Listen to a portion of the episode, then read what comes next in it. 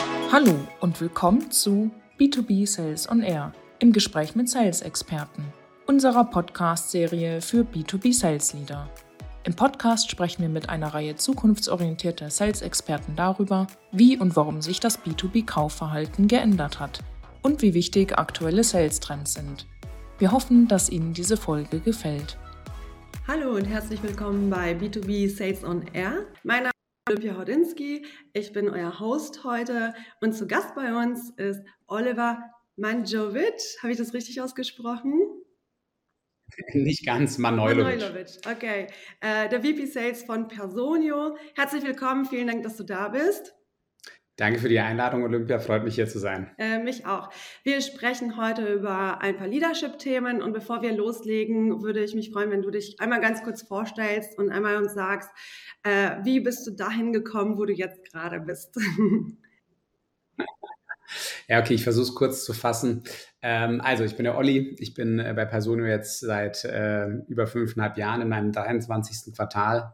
Ich finde, unter Sales-Leuten das in Quartalen auszudrücken, ist irgendwie sympathischer oder lustiger. Anyway, äh, bin gute 16, 17 Jahre in dieser Industrie, war vorher ähm, bei Amerikanern unterwegs, typischerweise Scale-Ups, die nach Europa gekommen sind.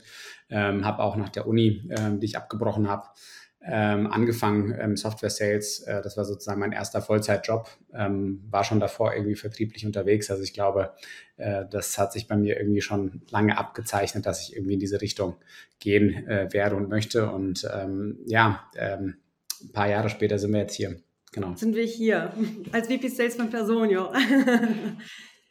Wie, wie bist du denn zu Personio gekommen und wie war das für dich, ähm, ja, dieses Team aufzubauen halt eben und äh, und, und, und, und das Wachstum aus der Sales-Perspektive mitzumachen. Vielleicht kannst du da noch ein paar Insights äh, mhm. sharen und natürlich gerne auch, ähm, was du dabei gelernt hast.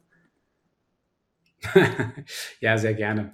Also ähm, ich bin ganz äh, klassisch, unspektakulär über einen Headhunter zu Personio gekommen. Ähm, die haben mich angesprochen, haben gemeint, hey, da ist eine Münchner Firma, die sucht einen VP Sales, ähm, hättest du nicht Bock? Und das ist auf fruchtbaren Boden gestoßen, weil ähm, ich mir eigentlich schon ein paar Jahre vorher darüber Gedanken gemacht habe, wieso gibt es denn keine coolen deutschen B2B, SaaS, Cloud, wie auch immer Softwareunternehmen. Die meisten waren immer Amerikaner.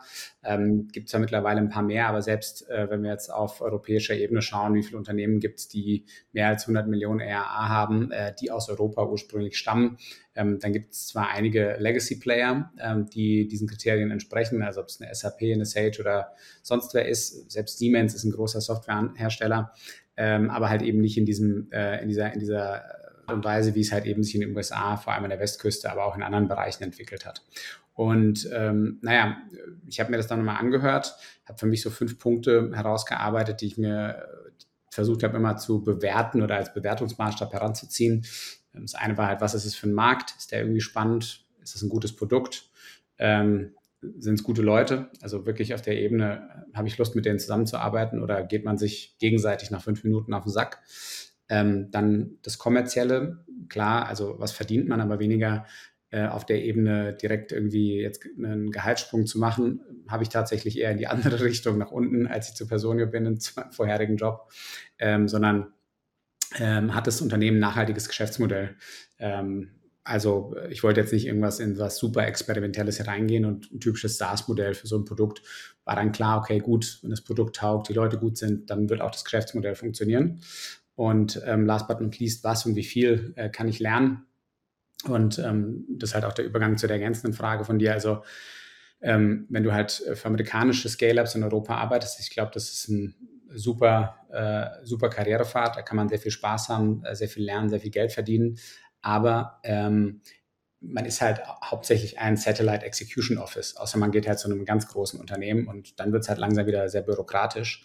Wenn du halt in einem Unternehmen arbeitest, das aus ähm, Deutschland oder aus Europa her sein Headquarter äh, aufbaut, ähm, dann sitzt du halt eben an diesen Entscheidungen viel näher dran. Und wenn du dann auch noch in der Führungsposition dabei bist, dann prägst du diese Entscheidung mit oder bist sogar halt aktiv quasi in der Pflicht, diese Entscheidung mitzutragen, weil in einem Startup ähm, der Unterschied zu einem großen Unternehmen ist halt einfach, es gibt sehr viel zu tun. Diese Arbeit landet aber nicht einfach auf deinem Tisch, sondern du musst priorisieren, du musst dir überlegen, was du tust, was du anstößt. Und dann irgendwann, wenn alles gut funktioniert, rollt dieser Ball. Aber ähm, in einem großen Unternehmen rollt der Ball schon und dann rollt auch irgendwas an dir vorbei und du kannst dich busy halten das dann die richtige oder nicht die richtige Arbeit ist, ist eine andere Nummer. Ähm, will da auch gar nicht irgendwie einen positiv oder negativ, also einen wertenden Vergleich zwischen großen und kleinen Unternehmen ähm, ziehen, sondern es ist einfach eine ganz andere Natur von Arbeit. Und man muss da halt einfach Bock drauf haben. Mhm. Ähm, also äh, ich könnte, glaube ich, Stunden darüber erzählen, was ich alles gelernt habe und was ich täglich noch lerne, weil ähm, ich kann noch Stunden darüber erzählen, wie viele Fehler ich gemacht habe und was ich alles falsch gemacht habe.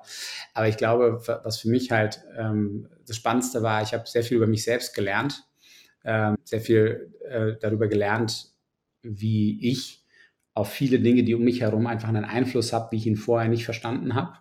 Und ähm, deswegen halt auch eigentlich der Großteil dessen, was um mich herum passiert, also vor allem im nahen Umfeld, von mir abhängig ist, von mir stark mit beeinflusst wird. Klar, ich kann jetzt nicht darüber äh, beeinflussen, ob die deutsche Wirtschaft in der Rezession ist oder nicht, aber wie kommt eine Botschaft an? Wie reagieren die Mitarbeiter auf irgendwelche Dinge? Wie aktiv ist das Team? Was passiert? Ähm, welche Themen werden adressiert? Was wird irgendwie, keine Ahnung, stärker oder weniger stark angegangen und so weiter? Wie arbeitet man zusammen? Was für eine Atmosphäre herrscht da und so? Also das hängt halt von jedem Menschen in diesem Team ab nicht nur von mir, aber ähm, wenn du dann halt in der Führungsrolle und ich bin damals schon als VP Sales dazugekommen, also ich habe quasi seit fünfeinhalb Jahren keine Beförderung gehabt, ähm, dann, ähm, dann äh, ja, schauen die Leute halt natürlich, okay, was sagt denn der komische Typ da oben? Mhm. Das ist eigentlich ganz gut jetzt gerade zur nächsten äh, Frage übergeschafft. Ich wollte nämlich schon äh, fragen, kannst du mir Beispiele nennen, äh, welche, welche Einflüsse jetzt dein Verhalten hat? Aber du hast es ganz schön aufgezählt, dann hast du schon die nächste Frage eigentlich äh, beantwortet. Und äh, dann gehen wir über in diese äh, Teamfrage. Also welche Kompetenzen ähm, und Fähigkeiten sollten Sales-Team Teams haben, was sollte denn vorhanden sein? Und auch ähm, im Zusammenhang auf Diversität natürlich interessiert mich das sehr. Welche Vorteile hat diese? Also sind zwei Fragen eigentlich. Ja, ja, also ähm, ich glaube, darüber kann, kann, man ganze, wie soll ich sagen, Forschungseinrichtungen äh, ähm, äh, äh, busy ja. halten mit der Frage.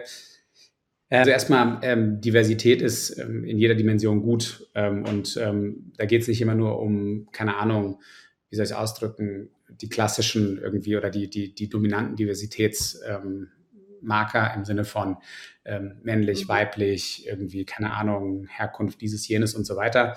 Ähm, ich glaube, es gibt auch teilweise subtile äh, Diversitätsaspekte, die man dann manchmal übersieht in so einer, in so einem, in so einer Teambildung. Ähm, also zum Beispiel halt auch aus welchem Milieu kommen Leute.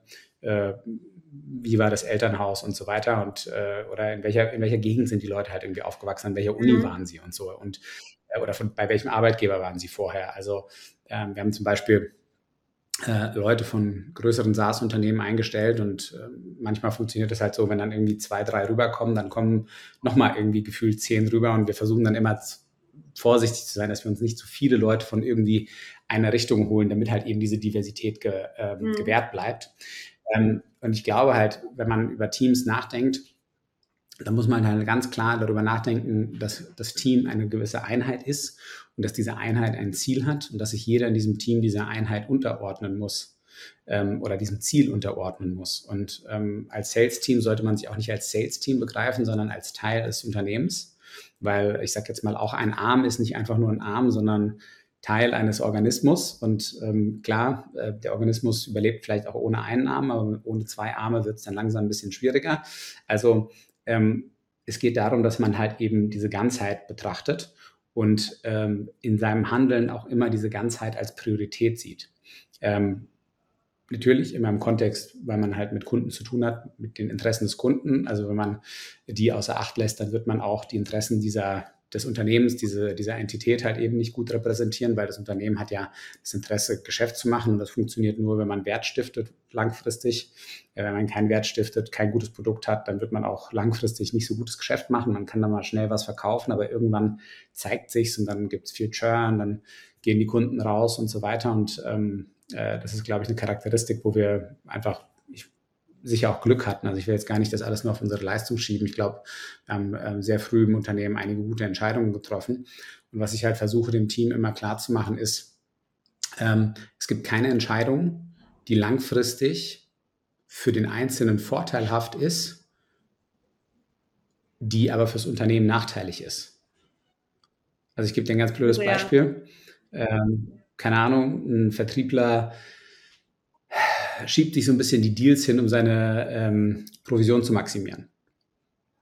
Ja, also ich meine, ich glaube, irgendwie solche, solche Szenarien gab es überall schon mal und äh, das ist halt nicht gut fürs Unternehmen. Das ist nachteilig, weil im Prinzip dann halt in irgendeiner Form Schaden entsteht und ähm, die Leute bei uns im Unternehmen haben alle Equity. Das heißt also, in dem Moment, wo sie sozusagen aus der einen Kasse nehmen, ähm, nehmen sie es auch aus der anderen Kasse und zwar aus ihrer eigenen. Und äh, das ist halt etwas, das muss man halt ganz klar äh, auch immer wieder kommunizieren und halt aufrechterhalten, weil es kommen neue Leute dazu. Nicht jeder hat immer gleich das gleiche Verständnis. Und wenn man das halt eben nicht als kontinuierliches Thema, als eine Philosophie im Team reinbringt, dann, ähm, äh, dann kann sowas Lücken bekommen.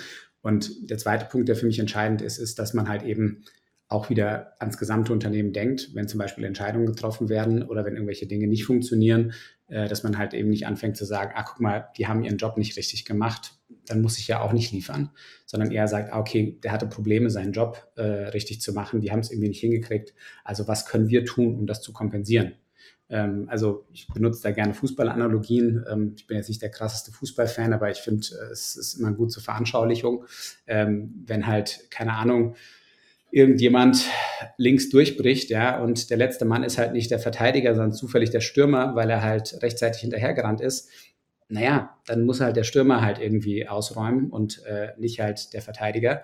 Äh, also es gibt halt Situationen, da kommt es nicht mehr auf die Rolle an, sondern kommt es nur noch darauf an, was effektiv ist, um ans Ziel zu kommen. Natürlich halt im erlaubten Rahmen und so weiter, aber ähm, ähm, wenn alles in Ordnung ist, wenn alles in einem gewissen Rahmen ist, dann sollte man sich an System halten. Aber es gibt auch Situationen, da muss man halt einfach pragmatisch sein und sagen, okay, wir brauchen eine Lösung. Und das sind halt diese zwei Dinge, die für mich sehr wichtig sind. Ähm, und der letzte Satz, es gibt natürlich noch drunter untergeordnete Kategorien, aber dann kommen wir wieder an den Punkt, wo wir dann sagen, dann müssen wir schauen, wie divers wird es dann. Das heißt also, wenn du halt zu granular bestimmte Dinge in dem Team vorgibst, dann schränkst du natürlich auch Diversität ein. Und ähm, ich glaube, der Punkt, der Ankerpunkt, der alle verbinden muss, ist halt eben dieses Verständnis von gegenseitigem Helfen und diesen, wir sind gegenseitig zusammen hier für ein Ziel da. Und dann baut sich der Rest eigentlich ganz gut drumherum, weil äh, sich die Leute natürlich auch dort Sachen suchen, wo Möglichkeiten mhm. entstehen. Ähm, ähm, du hattest ja jetzt gerade in Sachen Diversität, was ich super finde, nochmal darauf hingewiesen, es sind nicht immer nur diese klassischen Themen, die immer aufgegriffen werden, Geschlecht oder, oder Hautfarbe, ähm, sondern, also äh, sichtbare, sondern Herkunft. Ähm, äh, schließe ich mich absolut. Und Alter zum Beispiel, ja. Ähm, in letzter Zeit sehe ich auch ähm, hier und da bei LinkedIn, wenn jemand postet, ja, ich habe jetzt jemanden mit 45 als Sales Manager eingestellt oder mit 55, so kurz vor Rente, yay. ähm, finde ich aber auch super, finde ich toll, weil das ist ja auch in der Diversität, ja. Ich finde es auch toll, wenn, wenn, wenn Menschen als Quereinsteiger in die digitale Branche im Sales einsteigen, die können auch was mit beisteuern, definitiv an Wissen, äh, solange sie jetzt nicht klassische Vertriebler sind nach 30 Jahren, glaube ich. Das ist äh, eine andere Erreichung. Ja, die haben ja vielleicht auch, die haben ja vielleicht auch was, wenn du dir überlegst, zum Beispiel, es kommt immer darauf an, an wen ja. du verkaufst. Wenn das Zielpublikum auch aus dieser Generation ist. Ähm, ich habe am Freitag eine Verhandlung mit jemandem geführt, ähm, der aus einem sehr konservativen Umfeld kommt und er meinte dann so, ja, ich bin in den und den Verbänden aktiv und so weiter und wenn wir dann mit euch zusammenkommen, dann kann ich das natürlich auch dort kommunizieren und die Leute hören da drauf. Das sind halt so, typische Clubs, also unter 60 wird man da gar nicht ernst genommen. wow. So. Ähm, ja, das, äh, ich verstehe das, ähm, worauf ich hin wollte. Sales hat ja ganz schnell auch diesen Ruf, ähm, ne, äh, äh diese Konnotation, du bist Vertriebler, äh, äh, also es ist, du bist dann halt eben dieser klassische Versicherungsvertreter, der mit Angst und Druck arbeitet. Ja, also dieses Klischee von diesem ja. Versicherungsvertreter oder weiß ich nicht, so ein Autohausverkäufer früher mal. Ja, das sind so diese Drücker, äh, diese Mentalität, weil das ist ja nicht wie heute Sales funktioniert. Ich glaube, da sind wir uns ja, also eigentlich, ähm, da habe ich so ein bisschen. Ja, da schließe ich mich an. Also es gibt auf jeden Fall antiquierte ähm, Herangehensweisen in der Richtung. Ähm, aber das ist halt auch, glaube ich, wieder zurück zu dem ähm, Anfänglichen. Wieso machen Leute etwas? Ähm, machen sie es aus, ähm, wie soll ich sagen, einer rein egoistischen, egozentrischen Herangehensweise? Oder geht es halt eben um irgendwie vielleicht ein bisschen mehr als nur quasi das, was sie an Provision verdienen? Und äh, machen wir uns nichts vor, Provision ist im Vertrieb definitiv eine wichtige Komponente, aber es sollte halt nicht die einzige sein. Ähm, ja, auf das Thema will ich gleich noch mal ganz kurz ähm, äh, einsteigen. Jetzt frage ich mich ja. gerade, wo ähm, mich interessiert, äh, weil wir beim Teams noch sind, da ähm, interessiert mich, wie, wie, wie kannst du top Performer schon im Bewerbungsprozess herausfiltern? Kannst du das denn überhaupt? Und wenn ja, wie? Was sind so Skills? Was sind denn äh, Fähigkeiten oder, oder äh, ja, Signale, ja. die du erkennst, erkennen kannst äh, im Bewerbungsgespräch oder in den ersten Gesprächen, wo du weißt, oh, das ist jetzt ein Kandidat für einen Top-Performer? Gibt es das?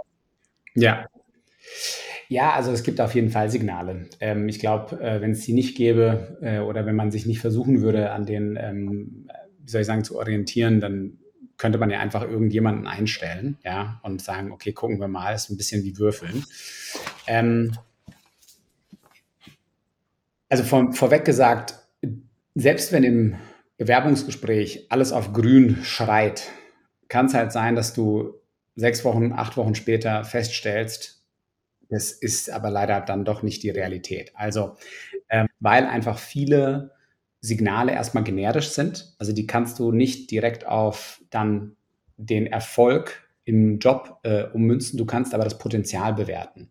Und das ist vor allem, wenn du halt ähm, ähm, Berufseinsteiger einstellst, Rookies, der wichtigste Punkt, dass du dir halt eben die Motivation und das Potenzial bei der Person anschaust. Und was meine ich mit Potenzial? Also ähm, ist die Person ähm, smart, äh, schnell lernfähig, äh, artikuliert sie sich gut und so weiter. Also einfach hat sie schon gewisse Assets in der ähm, frühen Phase ihres Berufs und generell Lebens ähm, erworben und vielleicht auch schon Talente mit dabei, äh, die, ähm, die stark ausbaufähig sind. Das ist eine Komponente.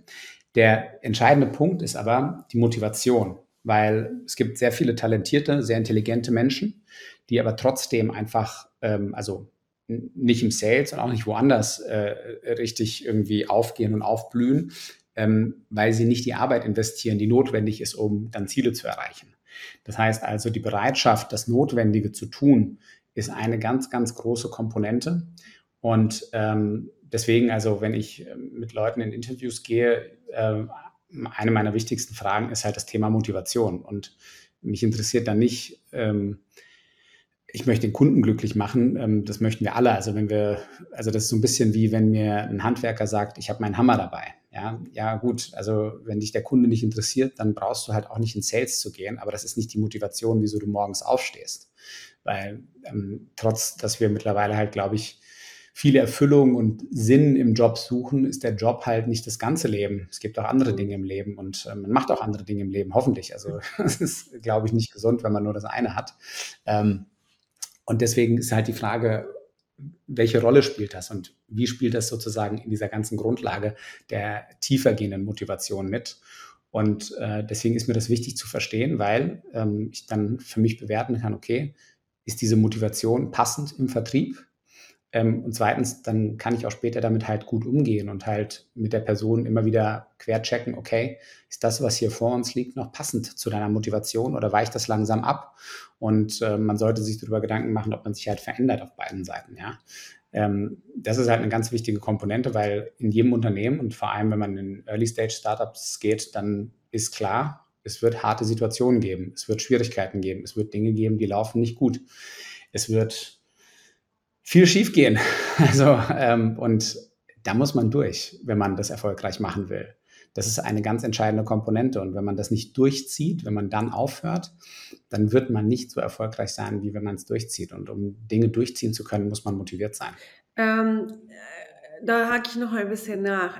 Gibt es trotzdem so, ja, du hast gesagt, äh, Green, also grüne Lichter oder es gibt ja diese Red Flags, aber hast du da so Punkte, wo du denkst, okay, wenn jemand das sagt, jenes sagt, also Signale, wo du sagst, okay, das ist ein Hoffnungsschimmer. Ich weiß, du kannst es nicht, du kannst ja nicht in einem Bewerbungsgespräch oder in den ersten Wochen sofort 100 Prozent, aber, aber, aber was genau kannst du vielleicht Beispiele nennen?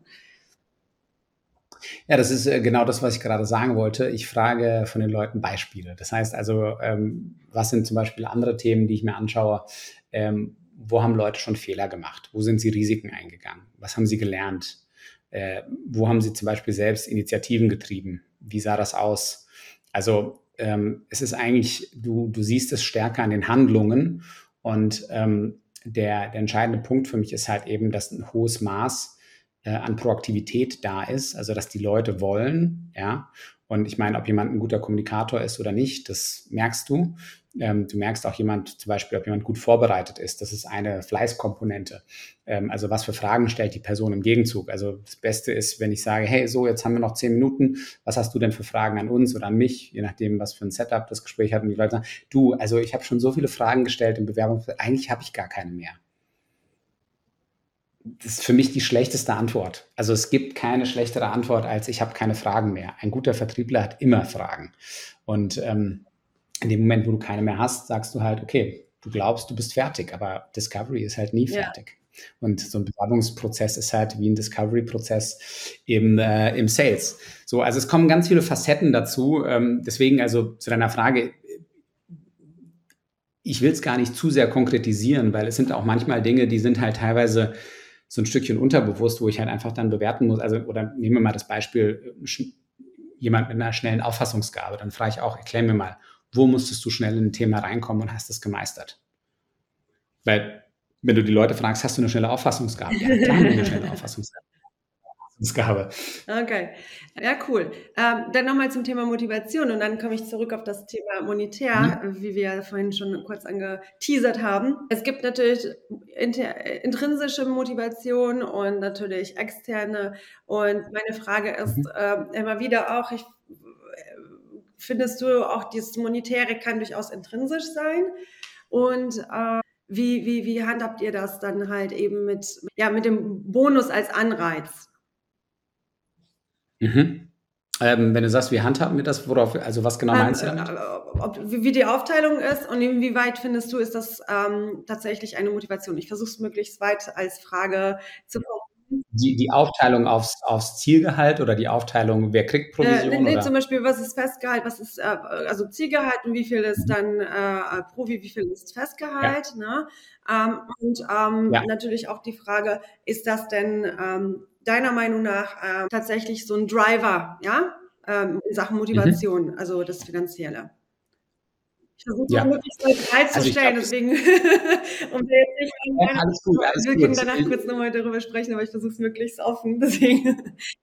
Nee, fair, fair, fair, enough, aber es ist halt auch so ein breites ja. Feld. Also die, die Frage, ob halt Geld motiviert, ist eine sehr persönliche Frage, glaube ich. Also die muss jeder für sich selbst beantworten, weil jeder kommt aus anderen Rahmenbedingungen. Und für mich, ich bin ähm, als äh, Kind von Einwanderern äh, aufgewachsen, die irgendwann mal ähm, ins Vergnügen gekommen sind, eine Sportgaststätte in der Nähe von Frankfurt für kurze 26 Jahre lang äh, betreiben zu dürfen.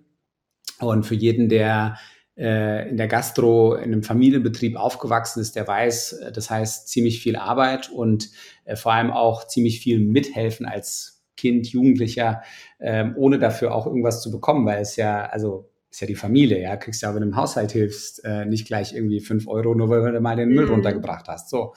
Und äh, so war das auch bei uns. Und ähm, was sich bei mir da sehr schnell eingeschliffen hat, ist halt eben das Unternehmerische, dass, naja, wenn du nicht arbeitest, gibt es halt kein Geld. Und das hat sich weiterentwickelt in, wenn du besser arbeitest, gibt es mehr Geld. Und ähm, das war für mich immer so eine, äh, also super wichtige Gleichung, wo es nie also um den absoluten Betrag ging, aber immer ums Relative. Das heißt, wenn ich besser arbeite als andere, will ich mehr haben als andere. Das war für mich eine ganz persönliche ähm, Perspektive auf die Dinge, ja.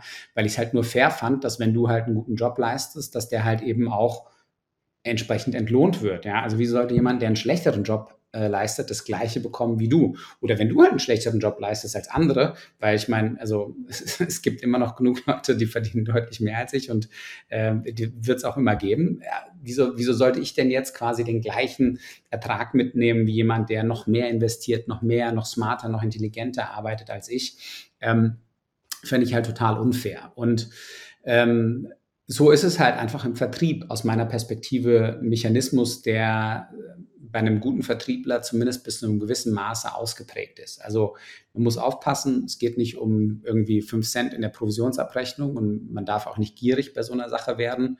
Ähm, aber wenn es halt im Vertrieb gar nicht da ist, dann musst du natürlich die Frage stellen, okay, ähm, wie ist der kommerzielle äh, Sinn, Verstand dieser Person? Äh, ist der entsprechend ausgeprägt? Äh, oder ist die Person vielleicht eher in einer anderen Kundenfunktion, wo es halt eben nicht so stark um die kommerzielle Transaktion geht, äh, besser aufgehoben? Und ähm, bei uns, also zu deiner Frage, wie regeln wir das? Also wir haben eigentlich auf, ähm, es ist, also der Split zwischen Fix und Provision ist abhängig ein Stückchen weit vom Senioritätslevel. Du kannst es grob so umschlagen, dass du sagst, desto Juniorer, desto mehr Fix äh, und desto Seniorer, desto mehr Variabel. Mhm. Äh, weil natürlich die äh, Juniorenleute also auf der einen Seite in der Regel auch in Summe weniger verdienen und je nachdem, wo du die Leute einstellst, brauchst du halt gewisse Sockelgehälter, weil da ansonsten halt ja, die müssen ja auch nur normales Leben mhm. führen können. Ja. Also es müssen ja, die, die, die, sollen ja nicht Angst haben, äh, dass sie ihre Miete nicht bezahlen können, sondern die müssen halt wissen, so, hey, the basics are good. Ähm, und äh, das hat zum Beispiel mein erster Chef äh, mir immer so gepredigt, Olli, pass auf, Fixkosten äh, sollten mit dem Fixgehalt gedeckt sein. Also du solltest nie mehr Fix dir aufbürden, als du auch mit deinem Fixgehalt zahlen kannst. Und alles andere, was du über deine Provision verdienst, ist Bonus. Und dann wirst du immer in einem guten Fahrwasser bleiben. Und das ist eigentlich immer meine Philosophie und kann ich auch jedem anderen empfehlen. Ähm, so, und wenn du dann halt Seniorer wirst, dann ähm, hast du natürlich mehr Fähigkeiten, ähm, du hast äh, eine andere Wartungshaltung ähm, und willst natürlich auch selbst vielleicht äh, irgendwie das Potenzial abschöpfen, weil du halt sagst, okay, gut, ich traue mir zu, halt nicht nur 100 Prozent reinzubringen, sondern 200 Prozent. Und ähm, wenn du dann 200 Prozent ähm, reinbringst und es gibt dann, keine Ahnung, Akzeleratoren oder sonst irgendwas, äh, dann hast du halt nochmal einen Kicker dahinter. Also wir haben dann ein relativ klassisches Modell. also ich sag mal so, das war auch zum Beispiel ein Thema, als ich hergekommen bin, äh, durfte ich mir einen Provisionsplan ausdenken und wir arbeiten bis heute, ich sag mal im Großen und Ganzen noch nach diesem Provisionsplan. Aber der ist jetzt auch nicht auf meinem Mist gewachsen im, im, im Kern, sondern ich habe mir halt angeschaut, was habe ich gesehen in den Firmen, wo ich vorher war und was versucht, die besten Komponenten zusammenzutun, so dass es fair fürs Unternehmen und für die äh, äh Vertriebler mhm. Ähm, hört sich gut an. Ähm, jetzt äh, der Sprung von, äh, mit Blick auf die Uhr und Zeit, äh, der Sprung ja. von Motivation auf äh, Wissen. Ähm, äh, natürlich, wir wissen es ja. Äh, Wissen ist ja auch sehr wichtig, dass man up-to-date bleibt, gerade im SaaS. vieles verändert sich ähm, durch unterschiedliche Faktoren. Ähm, wie geht ihr bei euch damit um? Wie, wie stellst du sicher in deinem Team, dass ähm, dass das Know-how vorhanden ist, dass äh, das Team up-to-date ist. Ja. ja, ganz, ganz, ganz wichtiges Thema. Also ähm, für uns, ähm, also wenn du, wenn du in den Vertrieb gehst oder in so ein Unternehmen reinschaust, gibt es verschiedene Säulen an Know-how, die jemand glaub, ähm, haben muss. Also erstmal, die Person muss Vertriebs-Know-how haben oder sie muss es bekommen. Die Person muss das Produkt kennen oder muss das Produkt kennenlernen. Äh, das die Person muss die internen Prozeduren kennen äh, und die Person muss, also Tools und Prozesse und die Person muss idealerweise spezifisches Fachwissen haben für den Bereich, ähm, der äh, an dem verkauft wird. Also bei uns jetzt zum Beispiel HR. Also wenn du irgendwie mit äh, dem Wort Mitarbeiterentwicklung oder Personalgewinnung nichts anfangen kannst, äh, wenn du im Vertrieb bist, dann hast du irgendwo was verpasst. Ja. Musst du jetzt der Hardcore-HRler sein? Vielleicht auch nicht, aber wäre halt schon gut, wenn du eine gewisse, ein gewisses Maß an Kompetenz hast. Ähm, das heißt also, du musst ja halt erstmal überlegen, äh, was sind denn die Wissensfelder, die du ähm, vermitteln willst an dein Team. Und dann musst du priorisieren, weil in der Regel kannst du nicht alles gleichwertig machen. Und dann musst du entsprechend äh, die Instrumente, äh, Menschen, Prozesse halt aufgleisen, um das zu tun. Und wenn ich jetzt mal uns bewerte, also ich würde sagen, wir waren da nie schlecht, aber wir sind auch noch nie genau dorthin gekommen, wo ich es mir immer wünsche weil du halt immer mit irgendwas strugglest. Also entweder du machst zu viel für New Joiner und hast nicht genug für die, die schon länger dabei sind, oder du machst zu viel Produkt, machst zu wenig Sales, du machst zu viel Sales, du machst zu wenig Produkt. Also ähm, das auszutarieren ist immer, immer ganz, ganz schwierig, weil ähm, in der Regel, wenn du erkennst, dass du einen Bedarf hast, ähm, bis du ihn dann deckst, den Bedarf, entsteht schon wieder neuer Bedarf. Und so ist es quasi, ich würde sagen, ein never-ending Hustle, ähm, dieses Know-how bei den Leuten aufzubauen. Aber es ist für uns eine ganz klare strategische Komponente im Sales. Also dieses Thema Sales Enablement ähm, ist ganz wichtig. Ich war vor ein paar Monaten auf einer Konferenz, wo ich mit ähm, wir arbeiten mit Highspot, ähm, ein bisschen darüber gesprochen habe, wie wir da arbeiten. Und für uns ist dieses Thema Sales Enablement eigentlich etwas, was von Anfang an mit dastand. Also das war eine der ersten Sales Support Funktionen, die wir hatten, damals aus dem Product Marketing getrieben, äh, weil es stark ums Produkt ging. Ähm, weil wir halt gesagt haben, unsere Verkäufer, Verkäuferinnen müssen Produktexperten, Expertinnen sein. Mhm. Ähm, wie funktioniert bei euch genau ähm, Sales Enablement? Holt ihr euch auch externe Trainer zum Beispiel oder habt ihr alles in-house? Nee, wir versuchen natürlich möglichst viel irgendwann zu internalisieren und wiederverwertbar zu machen, weil nicht alles musst du immer jedes Jahr neu machen. Ähm, aber dort, wo wir halt Lücken haben oder keine Kompetenz oder keine Kapazität, ähm, holen wir uns auch externen Support, definitiv. Aha, ja. Okay, spannend. Ähm, letzte Frage tatsächlich. Ähm, wie ist denn deine Definition von Sales? Was ist Sales, wenn du das definieren müsstest? Das ist eigentlich für mich eigentlich sehr, sehr einfach. Jemand, der im Vertrieb ist oder diese Position hat, ist ein Makler zwischen einem Problem und einer Lösung. Okay, das ist sehr kurz, knapp und konkret. Schön. Ähm, gibt es noch etwas, was du gerne mitgeben möchtest, mitteilen möchtest? Du, du darfst dann nochmal, ähm, äh, wenn du Ideen hast. Ansonsten würde ich fra die Frage an dich. Äh, wir haben jetzt über Teams gesprochen und äh, Top-Performer, Motivation, Provision, Wissen. Ähm, gibt es was sind so die drei Key Learnings aus diesem oder deine Key Takeaways aus äh, ja, die, diesem Gespräch, wenn es zusammenfassen kannst? Ja, es ist halt immer wieder das Gleiche. Es kommt auf die Leute an. Also die Menschen, die du halt im Unternehmen hast, sind der kritische Faktor. Du musst dich um die Leute kümmern auf verschiedenen Ebenen. Es langt nicht immer nur eine Ebene zu adressieren.